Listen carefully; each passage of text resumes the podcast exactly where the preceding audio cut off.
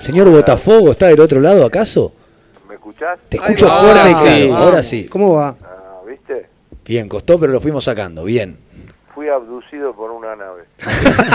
Hay veces que hay fuerzas que uno no controla, que están y van y vienen. Eran los Illuminati. Dijeron algo, malos. Yo le dije, no, no, no, yo de esta nave me bajo. Bien, bien. Bien. tiraron bien. algún acorde, alguna data, algo o nada. Eh, sí, sí, sí, sí, te pasan alguna una data. sí. Ah, bueno. Tocan con seis. de do hace crecer mejor el césped. Excelente. Ah, bueno, ese dato es muy dato interesante, ¿eh? Sería primicia. ¿eh? estaría haciendo primicia. Pues, te haces unos jugos de wheatgrass, buenísimo. Excelente. ¿Los Illuminati tocan con seis cuerdas o con, con menos? ¿Tienen los mismos instrumentos nosotros? No, ellos tienen que hacer alarde. Ah, las, garras, bueno. las garras que tienen eso, entonces tocan guitarras de siete cuerdas, así como Steve Vai. ¿Cuál fue, Claro. ¿cuál fue la primera guitarra que, que, to- que tocó usted, don Milanova? ¿Arrancó una acústica? Una guitarra, bueno, una criollita Bien. argentina, ni, no me voy a acordar de qué lutería, pero después la primera eléctrica fue una Cook, Ajá. una guitarra argentina y un amplificador argentino que se llamaba Calcel, Wow. Que no- como cárcel pero con L. Bien, bien, Claro. bien. Y, y era lo que había ahí para lo que había en las vidrieras las casitas de música de barrio y a lo que un pibe de barrio podía acceder, ¿viste?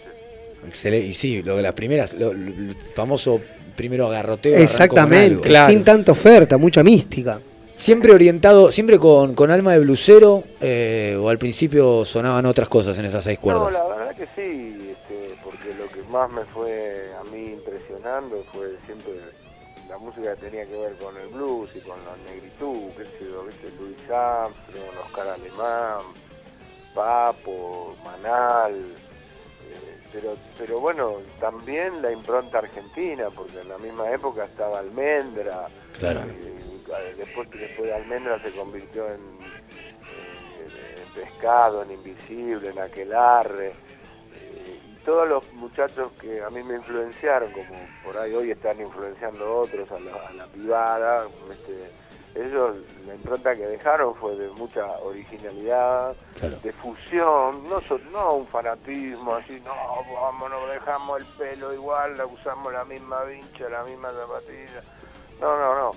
Cada grupo que salía en aquella época tenía su propia impronta. Vos, vos- vos escuchabas un grupo y después aparecía otro que no tenía nada que ver, pero pelando cosas, viste, con la misma estrato, con Claro. la misma Ludwig, con las mismas marchas y cada uno poniendo mucha yo tuve esa enorme suerte de, de- de ver toda esa enorme creatividad viste y además en momentos en el que en el país no había nada y, ah, los pibes por ejemplo que estaban escuchando no había internet Claro, Claro. totalmente, totalmente. Casete. O sea, le- lejos te de... agarrabas tus vinilos para ir a la casa de un amigo en colectivo y lo esperabas en la puerta hasta que llegaba Claro, tal locura. tiene el disco de tal, vamos a escucharlo, o tal sabe tal tema también, ¿no? Que te pase la, la data. por supuesto por supuesto sí. Leyendo en Wikipedia, dice Ajá. que el señor Don Vilanova a los 12 años tuvo su primera guitarra eléctrica y debuta a los 17 con Papos Blues. Caramba. Parecería un cuento de hadas Caramba, decir, loco, caramba. aprendo a los 12 ¿Qué pasó? con la primera eléctrica y estoy 5 años después, eh, bueno, entrando en lo que sería la mayor leyenda del rock argentino.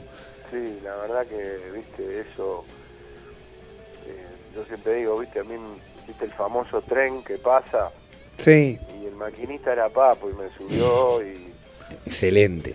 y yo me, no me bajé más, viste, no me bajé más. este, Te quiero preguntar por que- esa escena, por esa escena, Miguel, por ese momento, cuando, cuando estaban en Papos Blues, cuando se juntaban a ensayar, ¿cómo, cómo, está, cómo era alrededor de ustedes? Había muchas bandas, ¿no?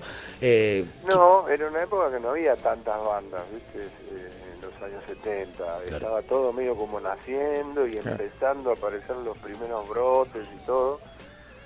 Tan es así que, por ejemplo, yo qué sé, yo ponele, yo te- mi propia banda, no te hablo de Papos Blues, Sí. por ejemplo, no sé, Avalancha, que tuve una, una banda que se llamó Avalancha, otra- Sí. una banda que se llamó Carolina, otra que se llamó Tren Plateado. Bien. Nosotros poníamos, qué sé yo, viste, no sé, 50 afiches, viste, un poquito en Saavedra, un poquito en Claro. Y Juramento, un poquito en Pacífico, un poquito en el centro y te llenábamos un teatro de mil personas. A Porque- puro pulmón. Pero eso, me, eso me intriga y me hubiese encantado estar Sí. ahí porque, por un lado, claro, me decís, todas las bandas tenían como su impronta o su personalidad, pero eran pocas. Hoy que son un montón, parece Exacto. que falta un poco eso de personalidad distintiva en cada banda. ¿Vos lo ves así? ¿Estás viendo bandas jóvenes, nuevas? Eh, no, bueno, yo veo que, bueno, los pibes jóvenes, por supuesto que eh, han tenido otras influencias y muchas más influencias,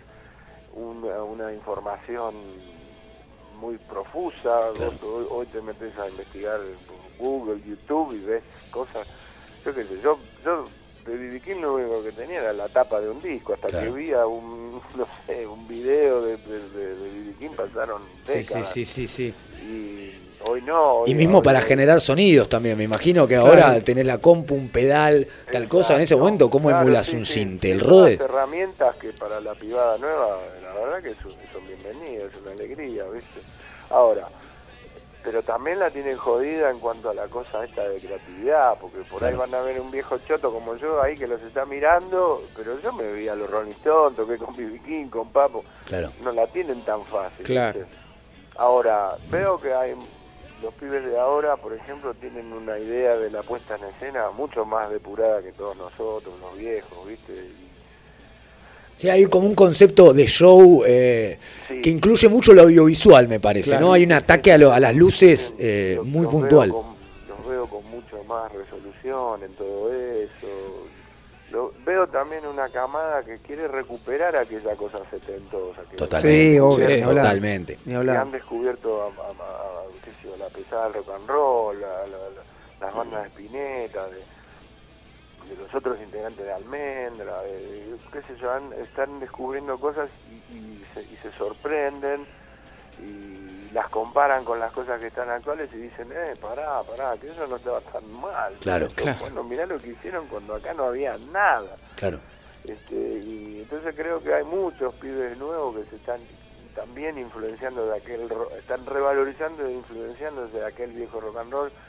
Y como decía Spinetta, están recuperando esa antorcha de decir, compongamos una canción, no para que le guste a Coca-Cola o a- Exacto, sí, sí, sí, no, sí. para cambiar el mundo. Claro. Claro. Eso, Vamos eso, a componer canciones para cambiar el mundo. ¿cómo, Que cómo- soy un boludo, un soñador, ¿qué Claro. carajo me importa si soy de la vereda de Spinetta? Sí. Claro. ¿Entendés? Entonces eso creo que veo que se está recuperando un poco. A pesar que yo tengo fama de gruñón, ¿viste? Y Si no sabíamos antes que se cortó si te habías enojado, Sí, ¿viste? dijo, Yo no- va a venir a matarnos. pero no llegué a preguntarle nada, todavía no le pregunté su, su sexualidad, nada, y ya, ya cortó, cortó de una. No, ¿Cómo es ser eh, músico en Argentina? ¿Cómo es ser músico Don Milanova? Eh, ¿Qué diferencias hay? ¿Es un, ah, ¿Hubo antes un Boca River constante desde yo toco rock y blues y vos tocas pop? Y, Y, y- bueno, siempre hubo esa gilada, ¿viste? De, Hmm. de, eh, la música comercial, la música progresiva, Claro. sé, qué sé yo. Pero esas son boludeces que se... Que, que- que la- las obras en realidad trascienden toda esa gilada, ¿viste? Claro. Obviamente, obviamente. Pero eh, la verdad que yo tengo que decirle, sobre todo a los más jóvenes o a todos los que escuchan, escuchen, yo tengo tuve una vida privilegiada como músico.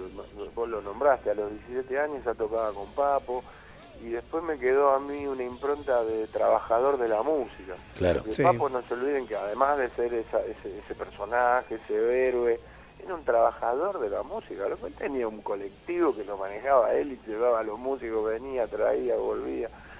Manejó, tiene, tenía 200 millones de kilómetros en, en, en la osamenta, ¿viste? Y yo me contagié de eso y quise siempre hacerle honor a eso. Claro. Totalmente. Vivo, vivo, a pesar de que yo no te llene una obra, hacer lo que sea, que a muchos lo pueden ver como un fracaso, eh, no, yo vivo en un- con una felicidad del éxito de poder vivir como un trabajador de la música en un país que te pregunta de qué trabajás cuando Sí. decís que sos Y uno de los primeros tipos que, o por lo menos que yo supe, de- del blues rock argentino, que fue a Japón a tocar, Ajá. y, y me, ha, me ha llegado una anécdota, no sé si es real o no, que cortando un tomate usted se rasura el dedo índice y sale a tocar esa primera gira con un dedo índice cortado, ¿fue así? Cortado, tenía colgando un churrasco ahí que no, se podía- me lo, no la podía creer, ¿viste? Me, me, me, la- me lo, me lo pegué con la gotita. Qué locura. ¿cómo? Eso, qué ¿En locura. qué circunstancia? ¿Fue antes de salir a tocar? ¿Fue el día anterior? El día anterior, el día anterior No estaba en la casa de unos amigos, estaba feliz, contento, que yo y le- estaba haciéndoles como, como mirá con ensaladas que puedo hacer yo. me rebané el dedo como un salame, dice, toda la gira con el toqué, en vez de, el- bueno, los que saben de guitarra, Sí. este, bueno, el, el dedo índice, Claro. es el más... Es más El importante. más importante de todo. Que- bueno, tuve que tomar con los otros tres, no te puedo explicar. Claro, el menique no lo podía creer, salgo a la cancha. Dice, soy Me yo. toca ahora, me esta gira vos, la hago esta yo. gira soy yo. Viste, increíble, este, sí, sí, y bueno, me la tuve que bancar, y, pero Bien. bueno, son accidentes que a veces le pasan, ¿no? Sí. Estúpidos. Escúchame, don Milanova, ¿alguna historia con, con el carpo que se pueda contar? Eh, nosotros, este programa principalmente, endiosó al carpo, al carposaurio, vos entendés lo, lo que es el carposaurio, eh, a, a ese superhéroe que, que, que- que aparecía en las noches, ¿viste? Y tocaba, y de repente no se sabía quién era. Digo, ¿hay alguna anécdota que se pueda contar eh, potable para esta hora, que quieras contar y quieras comentar? Y, sí, bueno, yo, la vida con él fue como una, una anécdota enorme, ¿viste? Claro. Quizá, por ejemplo, algo interesante es, por ejemplo, que no, no, no, no, yo veo que no ha salido en muchas historias de, de, de Papo. Por ejemplo, en el año 78 hubo una versión de Papo Blues en Madrid. Apa, Ah, mira vos. Eh, yo ya estaba allá y acostumbraba a ir a... Estaba bastante movilizado, porque yo nunca había salido de mi casa, tenía 21 años, ¿viste? Entonces Claro. estaba ahí de extranjero, recién llegado. Y había una voz que a mí me tranquilizaba mucho, que era la voz de Morris. Sí. Claro. Yo cuando estaba medio angustiado así lo llamaba Morris y Morris, que en ese momento Morris era Elvis Presley. Sí, sí, sí, el número uno. Sí, sí, sí, así como te lo digo. Y el tipo con una enorme generosidad y amor, una persona llena de amor, ¿viste? Me, me atendía y me daba consejos, me decía, "Tú te quédate tranquilo, vos tampoco, todo va a salir bien. Y. Y me- me- qué sé yo, me contaba cosas y me encantaba escuchar amor y eso es un encanto, ¿no? Y una noche que llamo así, me dice, para que te quiero pasar con un amigo tuyo, me dice, y escucho la voz, ¿viste? Cavernosa. ¿Qué haces acá? ¿Cómo andás? Me echaron los ingleses. ¡No! Y, y, bueno, digo, bueno, encontrémonos, nos encontramos ahí, me acuerdo, en un, había unos, unos bolichitos allá en Madrid que se llamaban drugstores, que podías tomar algo, había jueguitos, boludo, y bueno, quedamos en el drugstore de tal lugar, bueno, y aparece, y estaba, estaba curtiendo el look Sex Pistols, estaba- Ajá.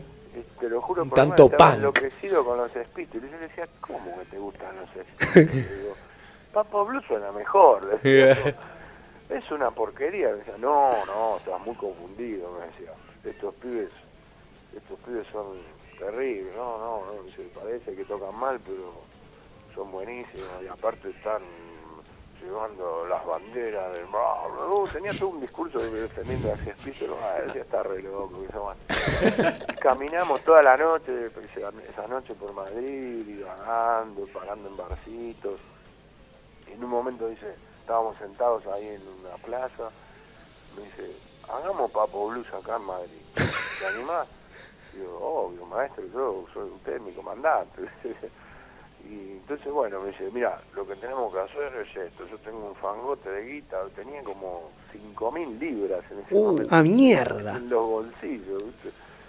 Y me dice, mira, Botita, me dice, vamos a sacar el- un pasaje de tren, vamos a ir a París. De París yo me voy a Ámsterdam y vos te vas a Londres. ¡Qué locura! Comprás instrumentos y me traes mi novia. Me- Te había quedado varada ahí en Londres.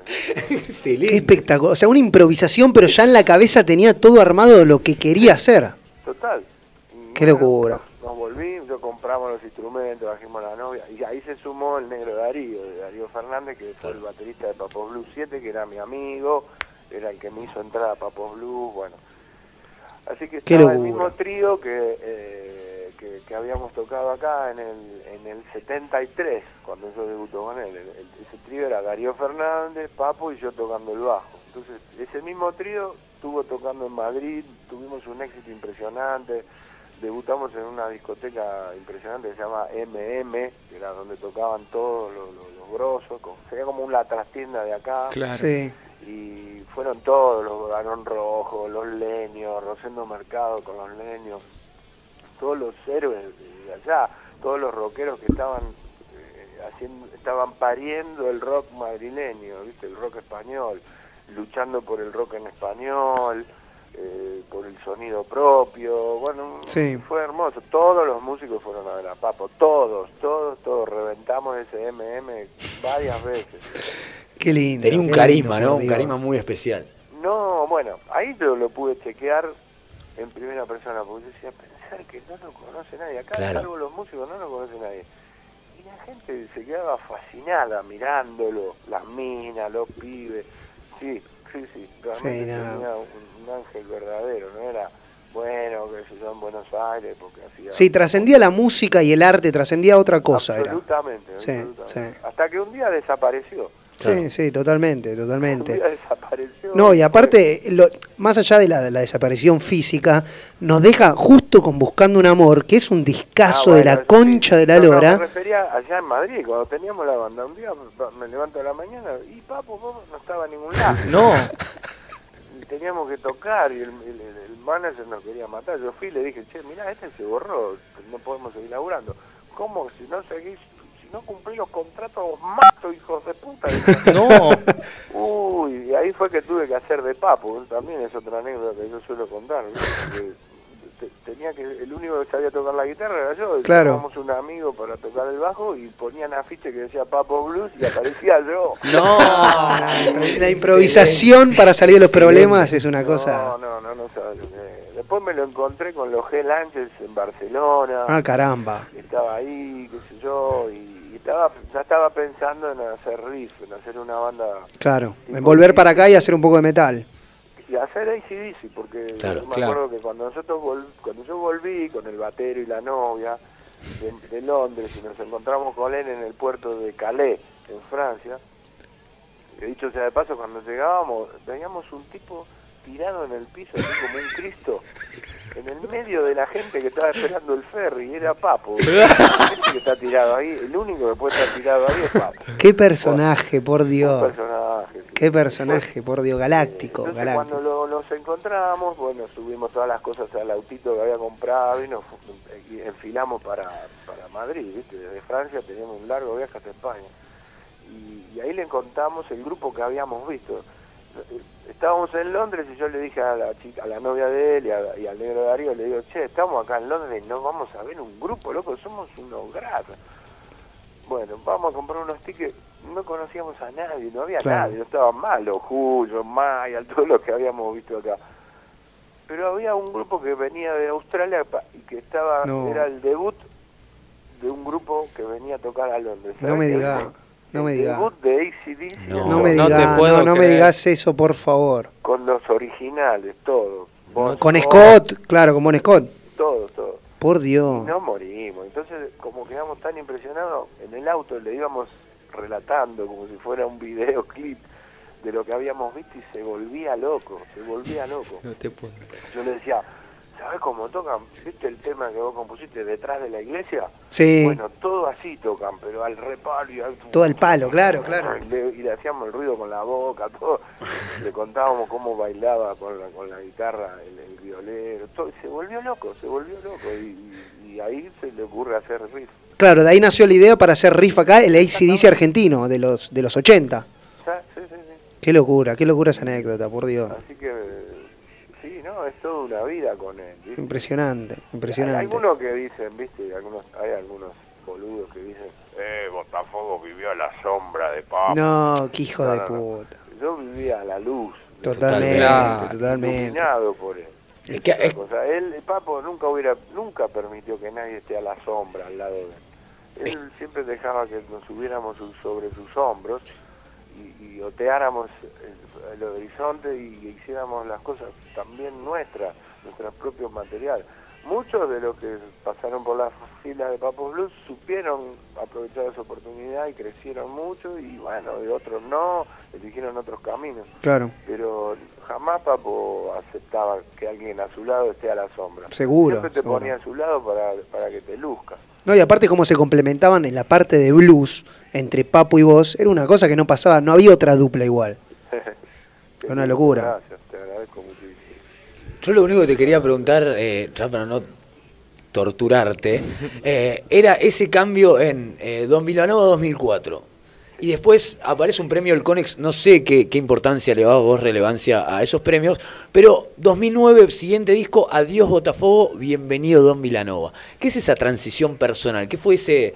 Bueno, es- eso coincide también con, con cosas muy fuertes de mi vida, ¿no? Bueno. de mi, mi vida personal. este, la desaparición de Norberto, que fue un golpe durísimo, eh, de una hermana mía, de, de- del divorcio con la mamá de mis hijos. Claro, un Eh, cambio. Sí, sí, lo contaste eso, cambio. sí, lo contaste en una nota, me acuerdo de eso. eh, fue una movida, una movilización muy fuerte, ¿viste? Entonces, primero por el lado de Papo, yo decía, bueno, Papo ya no está, él me bautizó Botafogo, esto debería irse con él. Claro. Claro. Por el lado de mi esposa, eh, ella trabajó muy duro por el nombre Botafogo, y entonces yo decía, bueno, viste, ahora que me separo, ¿qué hago? ¿Sigo el, el usufructo? de- qué sé yo? Sí, sí, estaba sí. muy confundido, viste. Obviamente que ella jamás iba a decirme, quítate el nombre. No, no, Claro. seguro, seguro. Jamás, jamás. Pero pero yo estaba así como muy como muy movilizado, ¿viste? Muy- con muchos duelos juntos y, y nada. Transformaste. Un, renacer, ¿no? Exacto, exacto. Y además, viste, esa cosa del viejazo, a mí ahí me agarraron ya los cincuentones y, y viste, te pasan cosas a esa edad, seguramente ustedes lo van a corroborar en algún momento en la vida, seguramente, viste, y empecé a pensar mucho en mi viejo, y entonces Vilanova es el, mi apellido, y Don Vilanova era el nombre que lo saludaban a él siempre acá en Belgrano. Claro. y porque él era rengo, iba lento, y toda la gente se quedaba charlando, era de campo, era un, un peón de campo, y se quedaba charlando con todo el mundo, con el kiosquero, con el heladero, con el portero del cine, qué sé yo. Y todo Don Vilanova, Don Vilanova, y dije, esto, esto se nos va a dar viejo. Excelente. Buenísimo. Qué bien. buenísimo. Bueno, bien. escuché acá en Belgrano, eh, te vamos a invitar algún día, si tenés ganas, de venir a tocar nuestro Living del Rock. Eh, hemos puesto un, es- Un living un del living rock. para poder sentarse y tocar y que no sea directo dentro del estudio, sino poder amplificar eso y que suene un poquito más cálido. Sería un honor enorme. Si algún día te querés acercar, Dale. eh, Y charlamos un rato largo, tomamos una birra. en contacto siempre conmigo y lo, lo arreglamos. Dale, fantástico, fantástico. Don Vilanova, un placer eh, gustazo. y un enorme, la verdad, un enorme No, orgullo. Lindas historias, honor, lindas un honor. historias.